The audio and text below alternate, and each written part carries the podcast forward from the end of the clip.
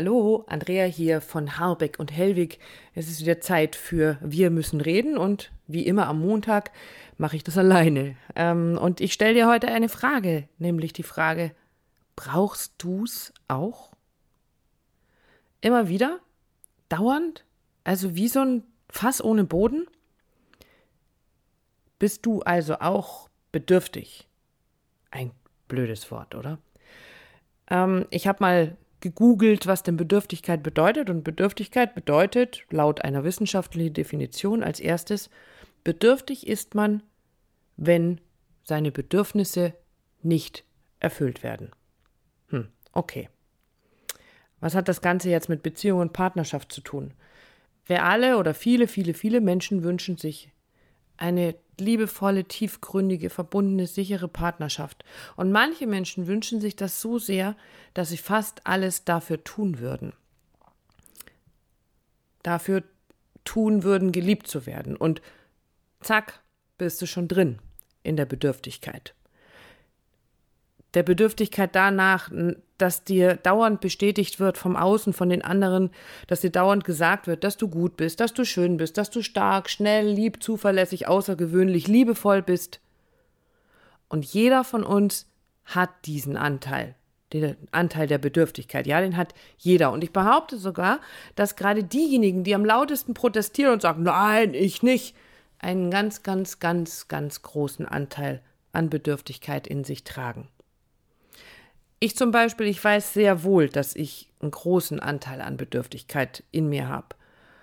Und ich weiß aber andererseits auch, dass ich, wenn es sein muss, auch alles alleine hinkriege.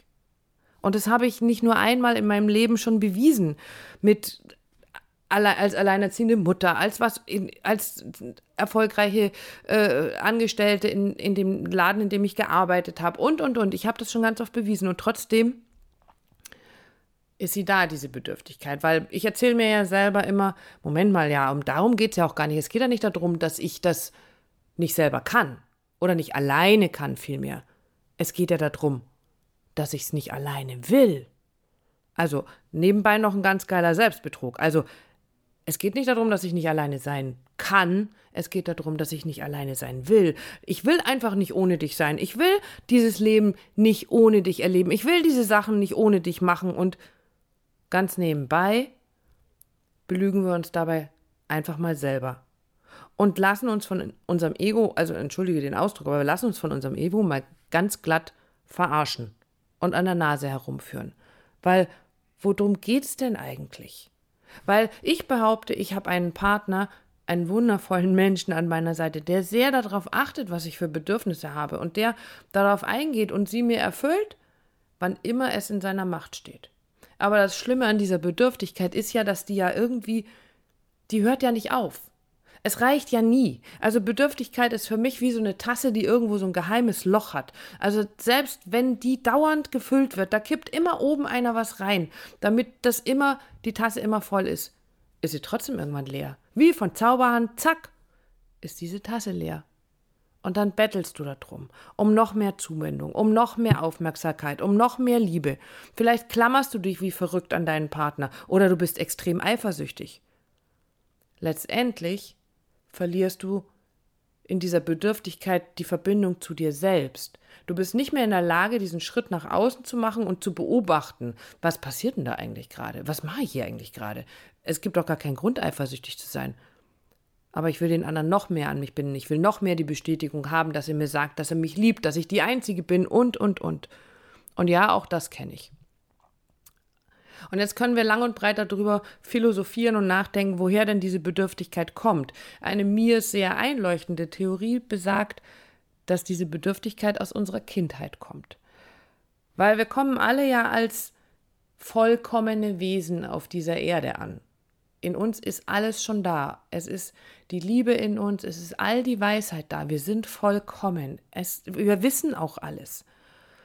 Und selbst wenn du oder wenn ich oder wir die liebevollsten Eltern auf diesem Planeten hatten oder haben, kommt irgendwann in dein Leben Kritik oder Ablehnung. Taucht auf. Als Kinder sind wir aber rein emotionale Wesen. Also das heißt, wir, wir erleben alles mit all unseren Gefühlen, mit dieser Ganzheit, mit der wir auf diese Welt kommen. Und dann trifft uns irgendwann die Welt derer, die hier schon länger sind als wir, die, die das vielleicht vergessen haben im Laufe der Zeit, die, manchmal sagt man auch, die vielleicht eingeschlafen sind, die eigentlich auch als vollkommene Wesen hier angekommen sind.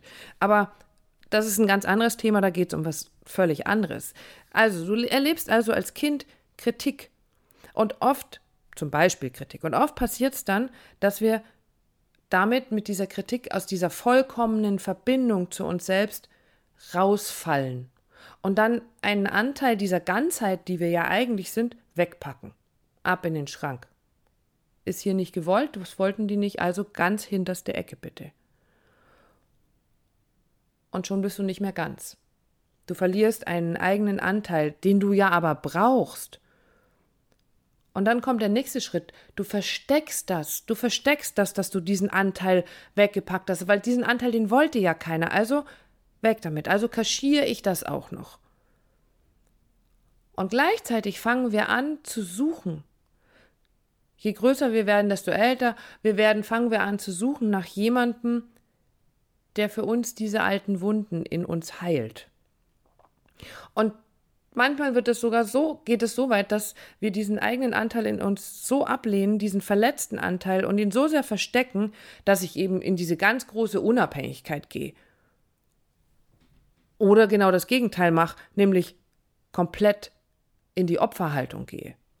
Das heißt also, entweder bist du der Gorilla, der sich auf die Brust trommelt und schreit, ich brauche niemanden, ab und zu so ein One-Night-Stand reicht mir völlig, dieses ganze Gequatsche von Familienglück ist doch alles Blödsinn.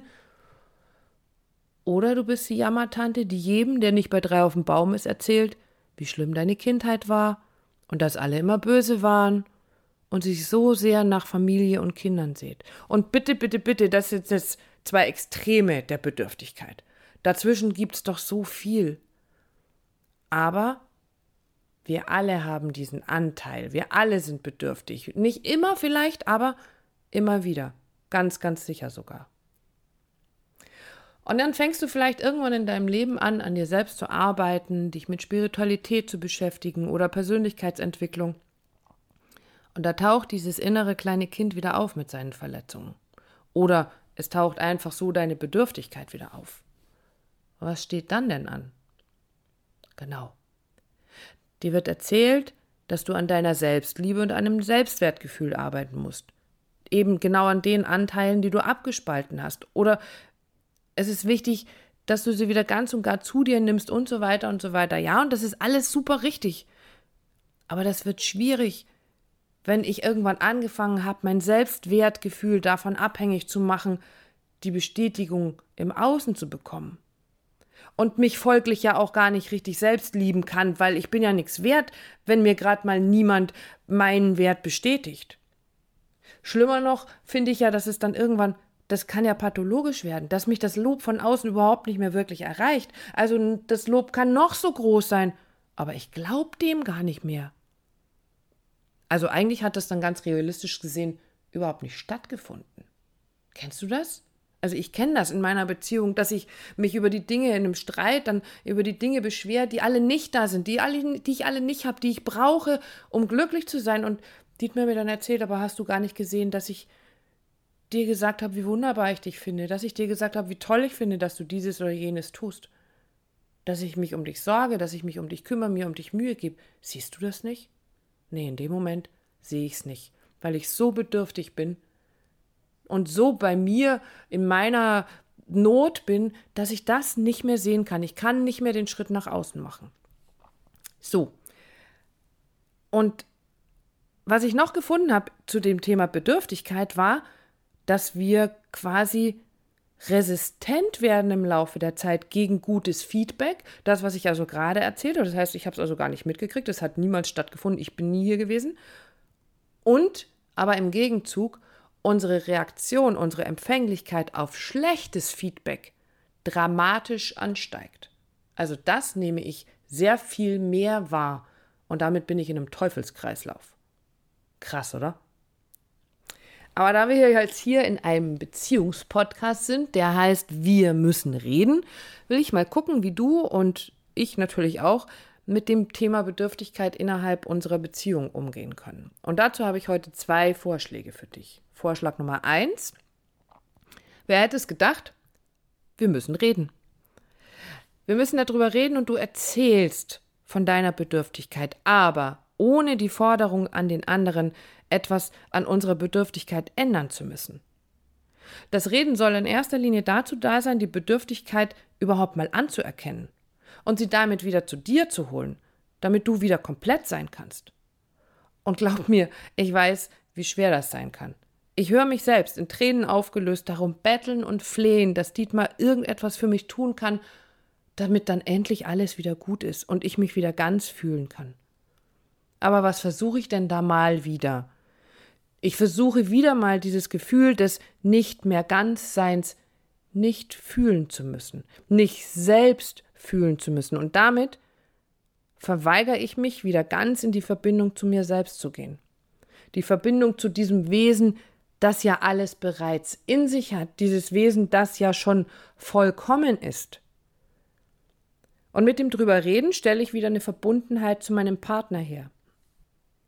Ich ermögliche meinem Partner auch wieder selbst die Verantwortung für seine oder ihre Bedürftigkeit zu übernehmen, weil ich es ja schon tue.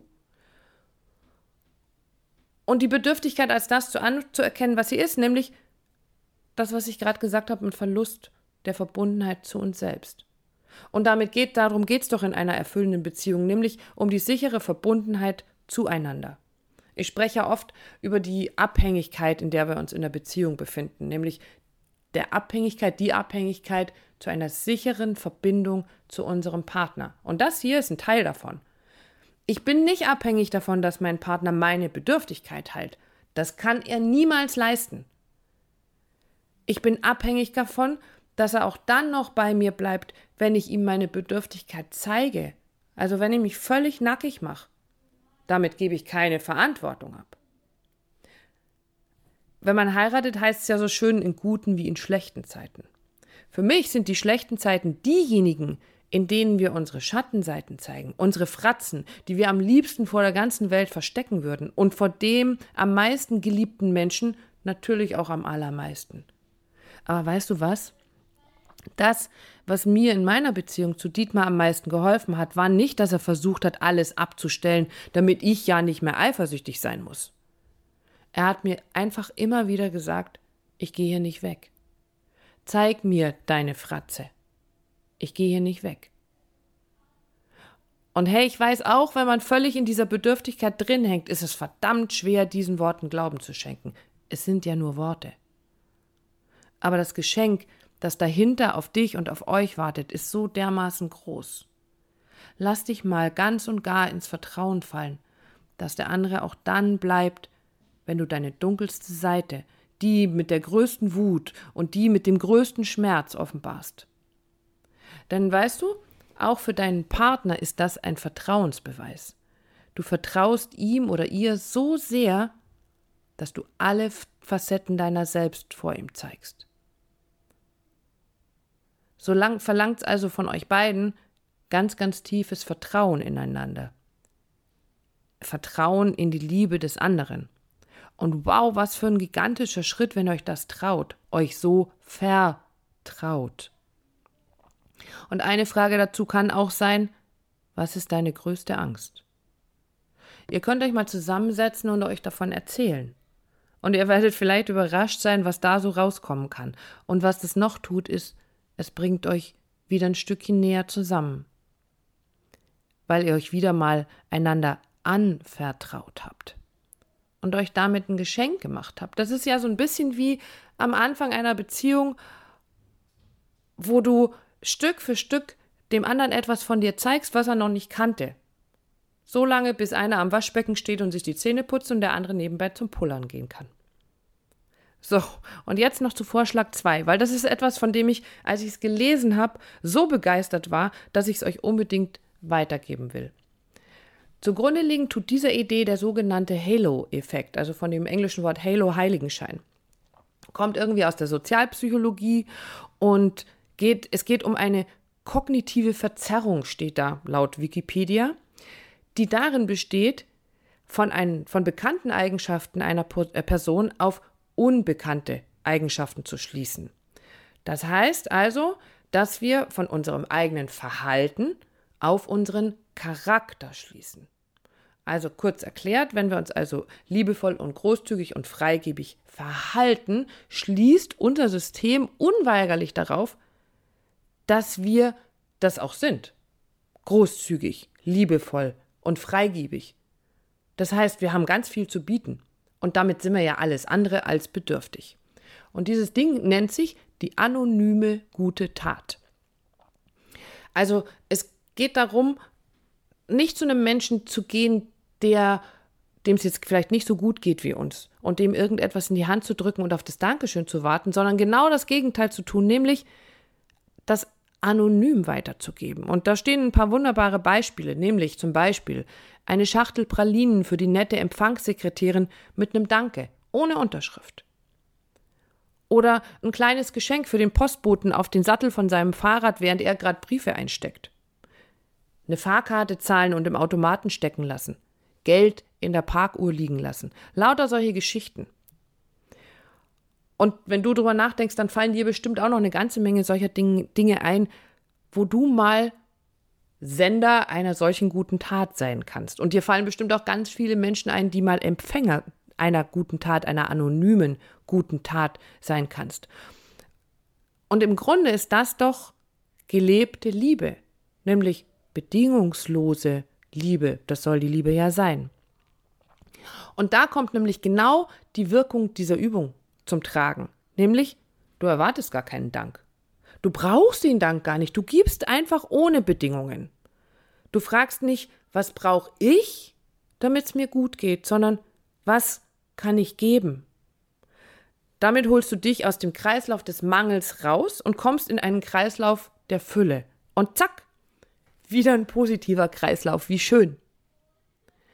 Ich bin davon überzeugt, dass jeder von uns solche positiven Kreisläufe initiieren kann und dann am Ende selbst davon profitiert, weil du damit deinen eigenen Mangel, all deine eigenen Mängel selber heilen und beheben kannst.